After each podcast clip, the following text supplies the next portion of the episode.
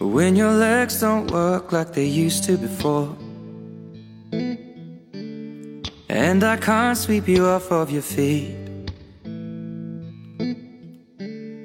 Will your mouth still remember the taste of my love? Will your eyes still smile from your cheeks? Darling, I will be loving you till we're 70. 好，随口说美国。那上一期呢，我提了一个问题，然后后来发现这种互动的方式蛮好的，因为上一期的评论也增加了，然后以及在我公众号上的回复啊也增加了很多。那我觉得这样子互动是比较好，因为我也很想了解我的听众到底是属于哪一个阶层，或者说他们关心的是什么，或者说他们今后想要知道的啊，想要了解的方向啊，那这个也有利于我今后讲的这个内容。那么看来就叫物以类聚，人以群分，呃，绝大部分是通过本来就对美国关心。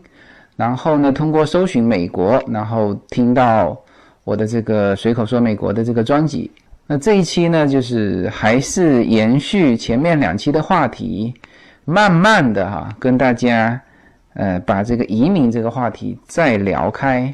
我在美国这边呢，就是有的新移民嘛，大家互相聊天。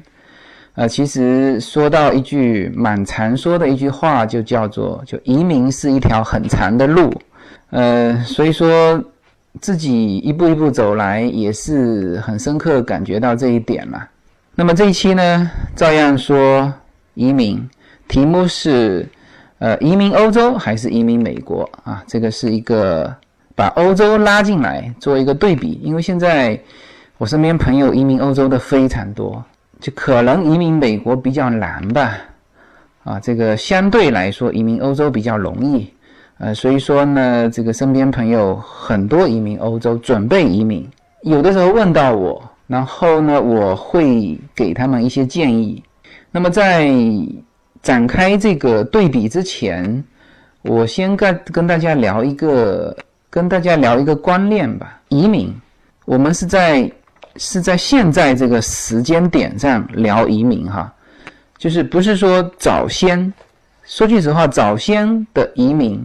是没有选择的，啊，这个我远的就不说了吧，那些这个这个几代前的老乔就不说了，应该说十年前的移民，那那那个时候应该说其实选择余地不大。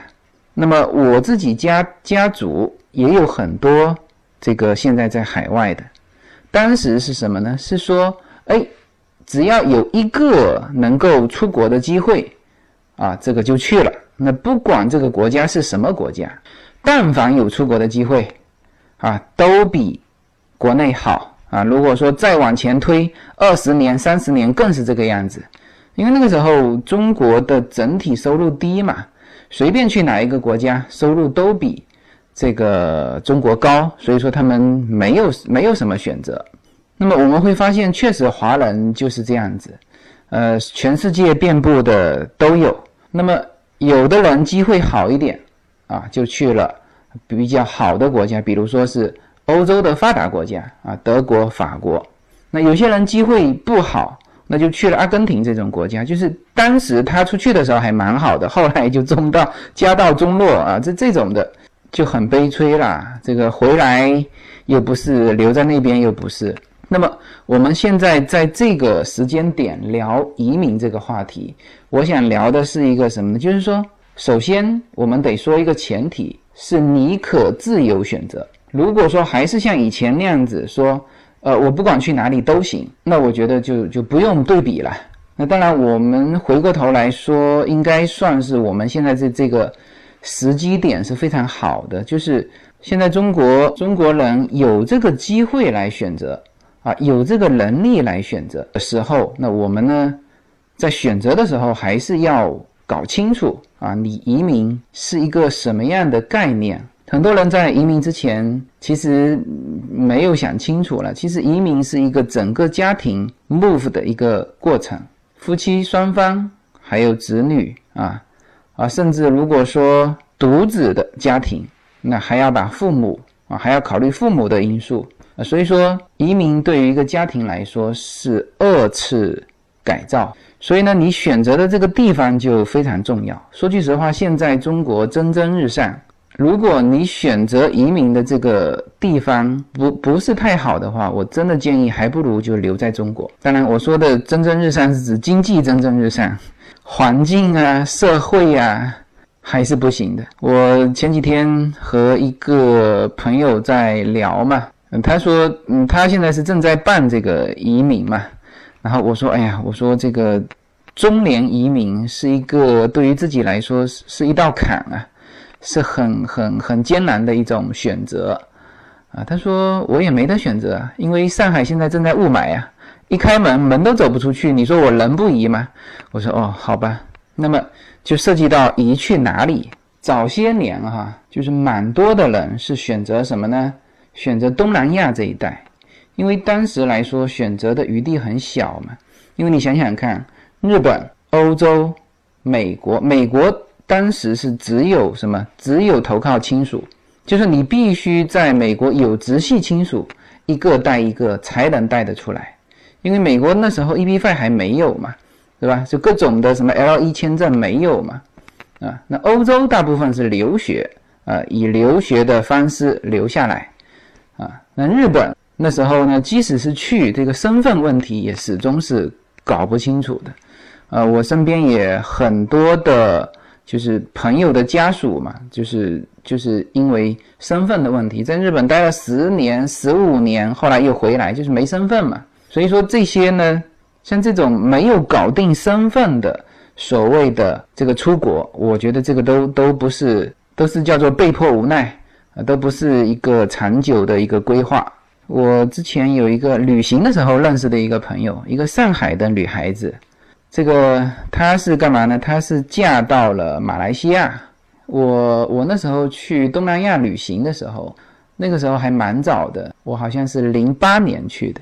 那她呢，已经是嫁到那边快十年了。那那那往前推，就是说她嫁出去的那个时候，那是属于几乎没有选择余地的。当然，你要知道，上海的女孩呢，就是还是很向往海外的嘛，啊，所以说她就嫁出来了。就是我见到的时候，他那个皮肤是非常黝黑的。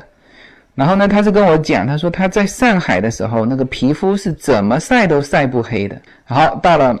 马来西亚这个没多久就就黑成那样了，这个我说这个好端端的一个上海姑娘，移民的选择选择了马来西亚，所以说当时是没得选择。所以呢，这一期啊，就是聊聊一下，就是当你有选择的时候，你的选择 D，呃可以做一个对比。那这个就是这一期的话题：选择欧洲还是选择美国？Baby, my heart？could still fall less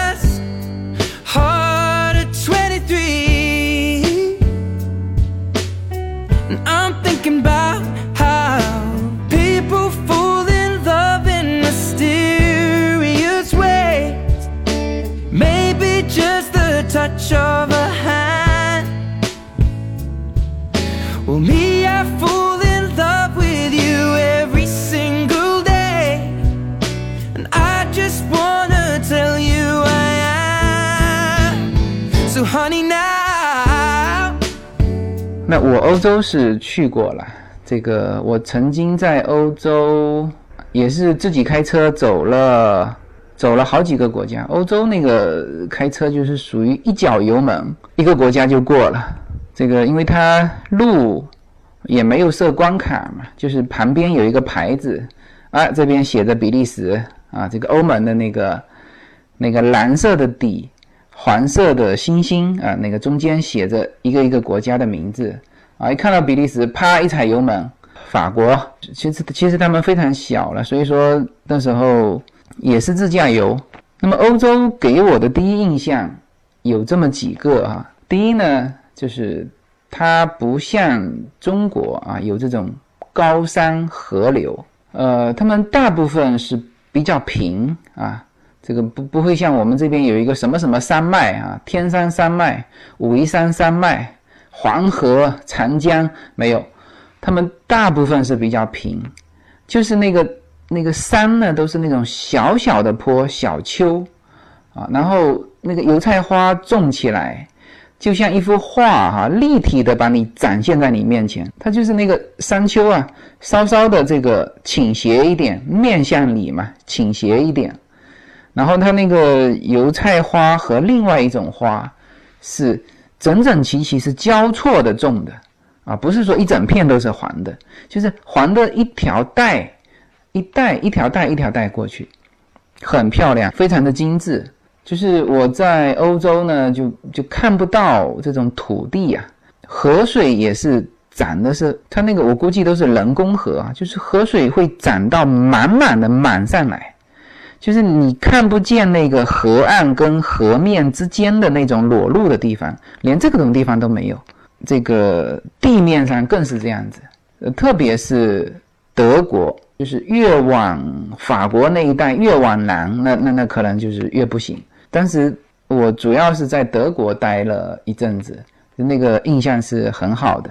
然后气候呢，我印象比较深的是什么呢？就是中午的时候会下一场雨，细细的雨。那这种这种气候是除了北欧啊，北欧我我没去过，就大部分的情况下，整个的欧洲是这种，包括我刚才说的这种平地啊、平原。人家说就浇花都省了嘛？为什么说欧洲？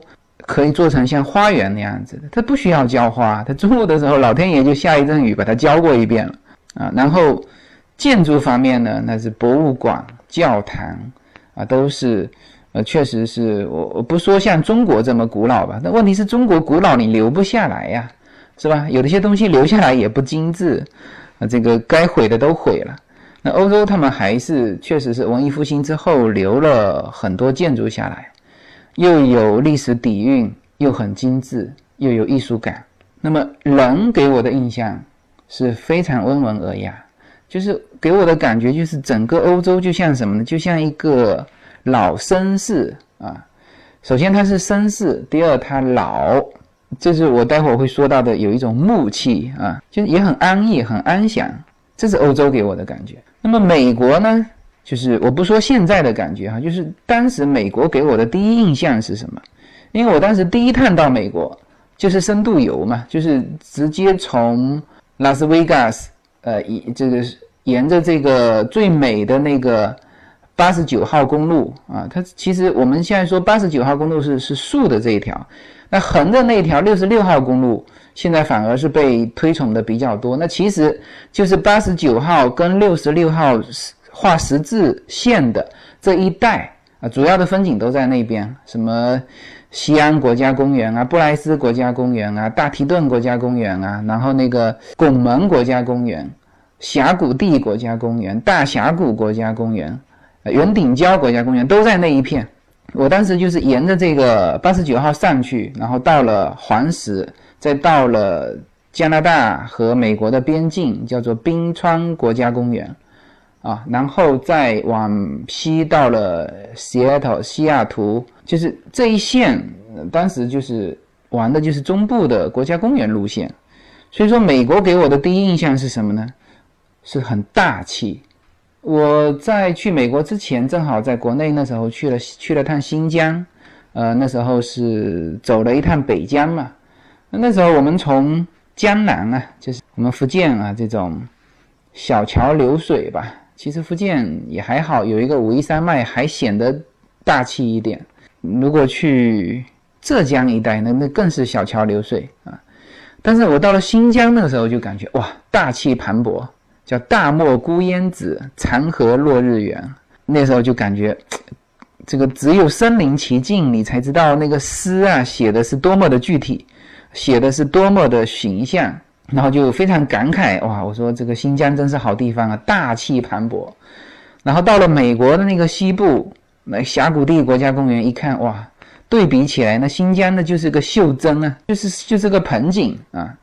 那那个美国的那个大气，大家如果是到了这个美国的话，非常建议大家走一走中部路线，你那里可以感觉到美国的整个的地质文化，壮丽山河。那么还有什么感觉呢？就是美国是一个多民族的国家，啊，至少在这边中餐馆有啊。你在欧洲，欧洲中餐馆少，在在美国这边呢，中餐馆就多。那当然，我们当时走中部路线，这个中餐馆也少啊，因为中部基本上是老美住的嘛。那现在如果说东西海岸，那中餐馆多了去了。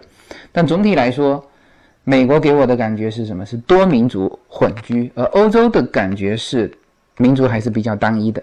基本上看到的，比如说我在荷兰，那看到的是都一样的，女生都是身高一米九，金色的长发，然后骑个自行车。然后到了那个到了法国就有点乱了，这个这个各种头发都有，但是呢，华人也少，所以说在欧洲总体上。还是一个单一民族，那么还有什么感觉呢？就当时在美国，我看到什么呢？看到就是，就是之前大家看到的那个非常大的那个圆啊，就是麦田怪圈。大家有没有看到那种麦田怪圈？就是为什么那么大的一片平地上，然后呢，它割出那种很奇怪的东西嘛？那首先我们先说这个这么大的一个一个麦田吧，就是。在美国中部，它那个地是非常非常多的，然后呢，你只要洒水洒上去，它就能长东西。然后呢，洒水是靠机器洒的，比如说它有两种，比如说你这块地如果是方的，然后呢，它的洒水的机器呢，就是就是两两边都有轮子，然后呢在那边滚啊，一直滚来滚去，滚来滚去，那就是说整块。就是方形的，就都能够均匀的洒上水。那还有一种装置是什么？是一头是固定的，另外一头有轮子。那它只能怎么走呢？只能以固定的那个为圆心，这个轮子那边是圆弧嘛，那就走一个圆。它那个走一个圆是偌大的一个圆，非常的非常大。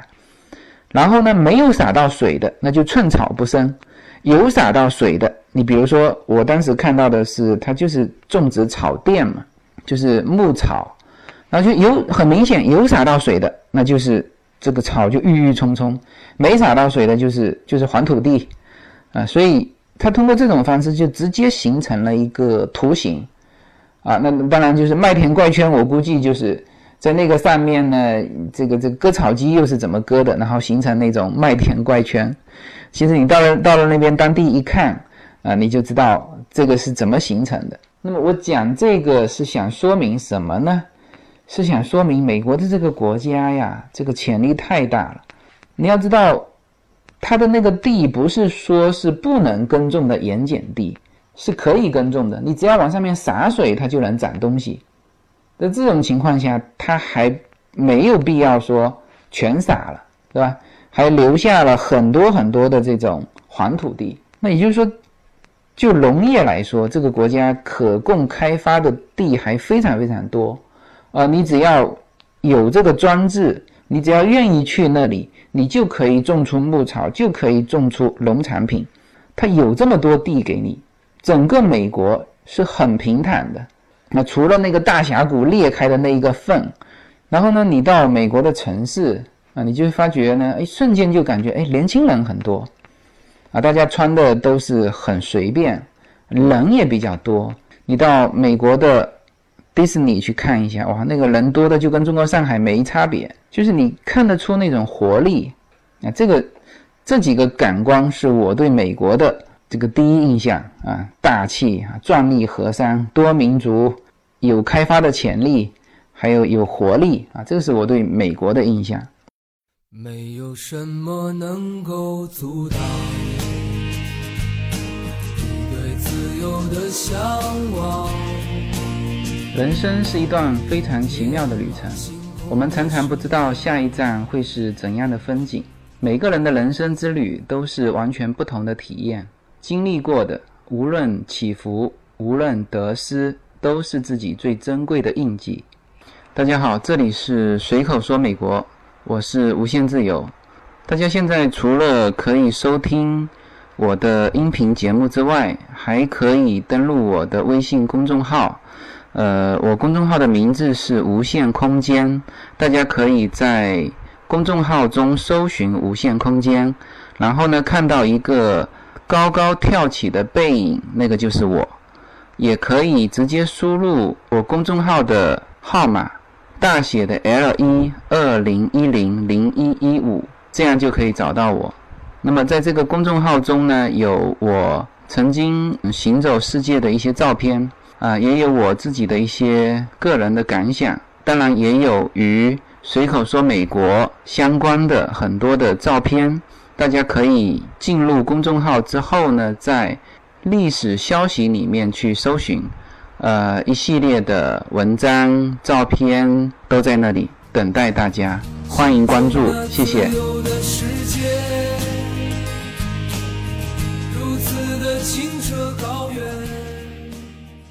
那么，缓回头来，我们来说，如果移民的话，我们会去哪里？那么，其实我个人的感觉啊，其实我自己。也是经过选择的，就当时也也是对比过的。我个人觉得啊，就是如果说移民的话，整个家庭移的话，因为你还得考虑小孩。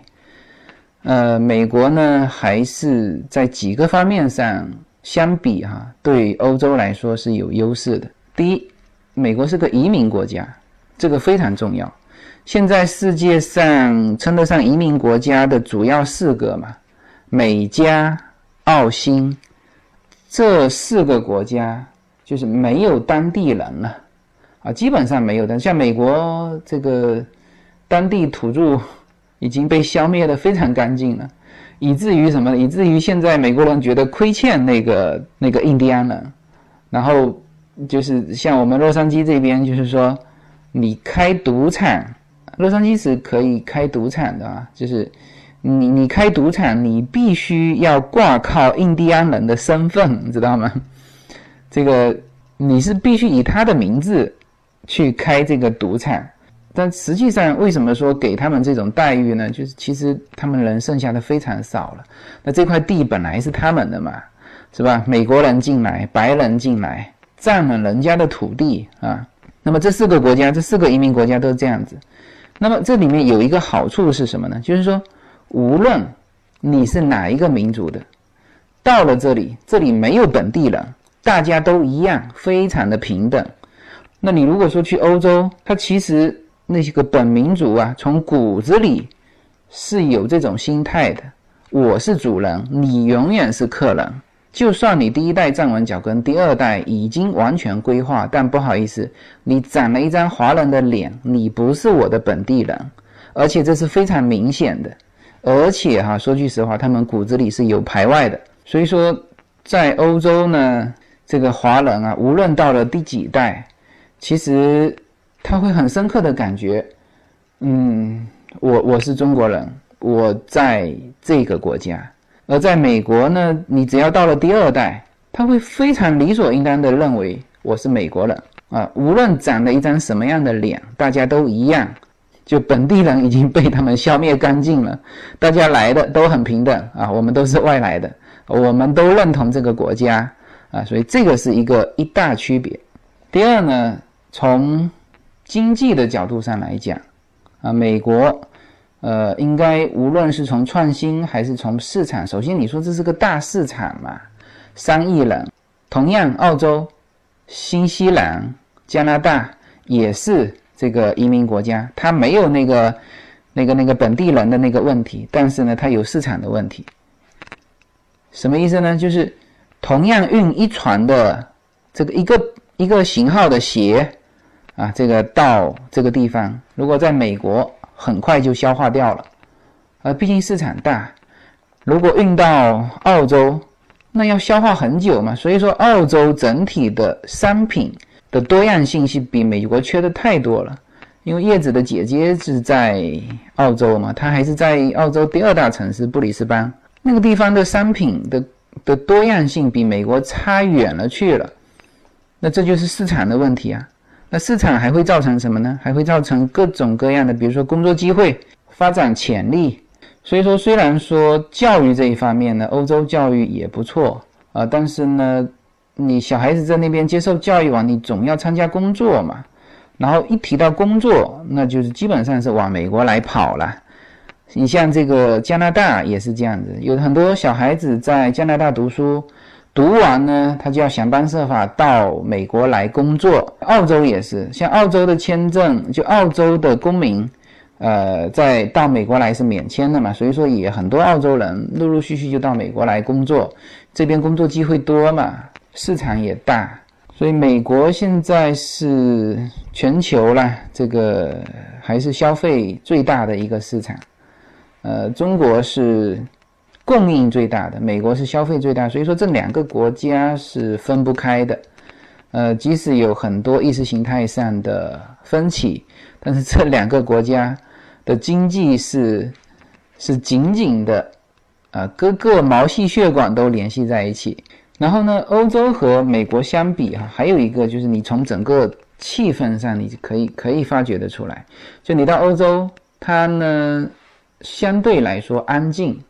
所以给我的感觉是一种木气啊，周围一看，大部分是老人家，这个这个这个一个人坐在那边，非常安静啊。那在美国，你就可以大声一点的说话，因为我当时在欧洲的的时候的感觉就是啊，好像就因为大家都没有大声说话，你也都没有大声说话。然后呢，刚开始到几天会，感觉哎呀好亲近啊，感觉很很舒服。给你憋个一个月，你就感觉就是嗯放不开的那种感觉。美国完全不一样，美国的年轻人嘻嘻哈哈、大声说话，完全可以的。相对来说，我我当时形容欧洲是一个老绅士嘛，那美国呢是一个正在奔跑的年轻人，这个。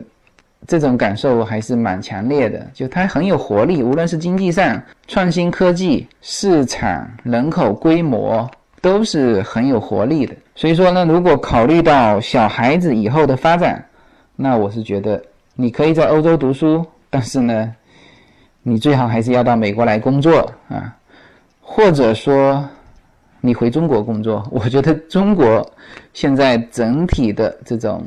市场机会啊，工作机会要比欧洲来的多的，因为如果作为成成年人的话，哈，你你你当然可以去欧洲去退休了，但是你要考虑你的小孩呀，啊，所以说小为了小孩，你要么选择中国，要么选择美国。前面的说的三点哈，一个是移民国家啊排不排外这个因素，第二就是经济、人口、市场。啊，第三是整个国家展现出来的风格，啊，第四呢，其实是我个人的一种很主观的一种认为，因为我就我还是比较喜欢美国的风格的，一个是很朴实，就美国这边，我前几天跟我一个在这边二十几年的朋友聊嘛，他说我们不需要什么名牌，就是没有人。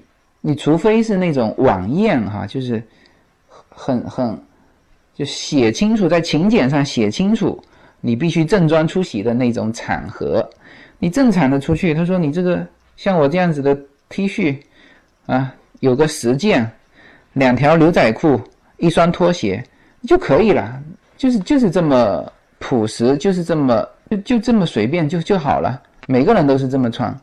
然后呢，我还喜欢这边的感觉，就是嗯，就是比较自由，啊，就是稍微大声点说话也是可以的。这当然不是像中国那种大声说话哈，就是，呃，但是比欧洲要好太多了。然后各民族啊，不同的文化的交融，我很喜欢这种感觉。然后美国这边的创新，其实美国这个市场是非常非常包容创新的，很多哈，比如说我们，比如说洛杉矶的这个市场。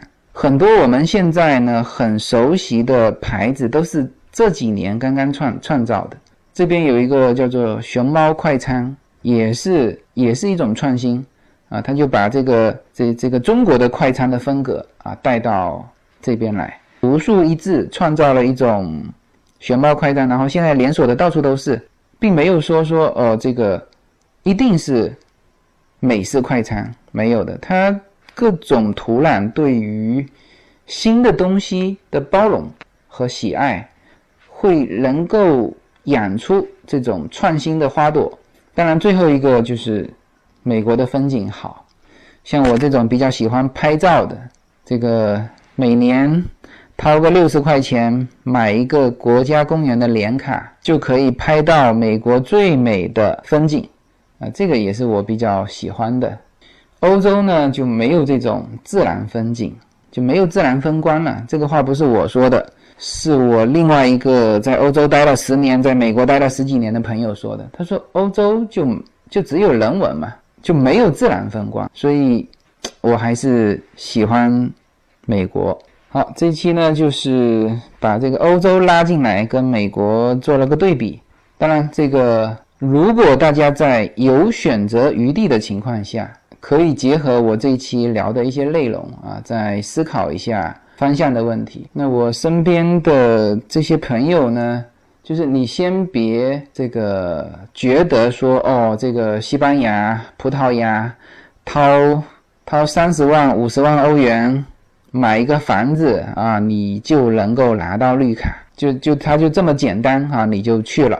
啊，但你得考虑，就如果说你只是多一个外国的身份，那那这个就不属于说我今天谈的这个移民这个话题。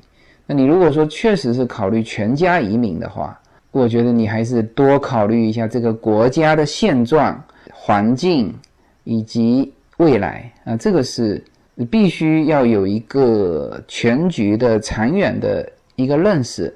你才能做出这种选择的，好吧？这一期呢就聊到这里，谢谢大家。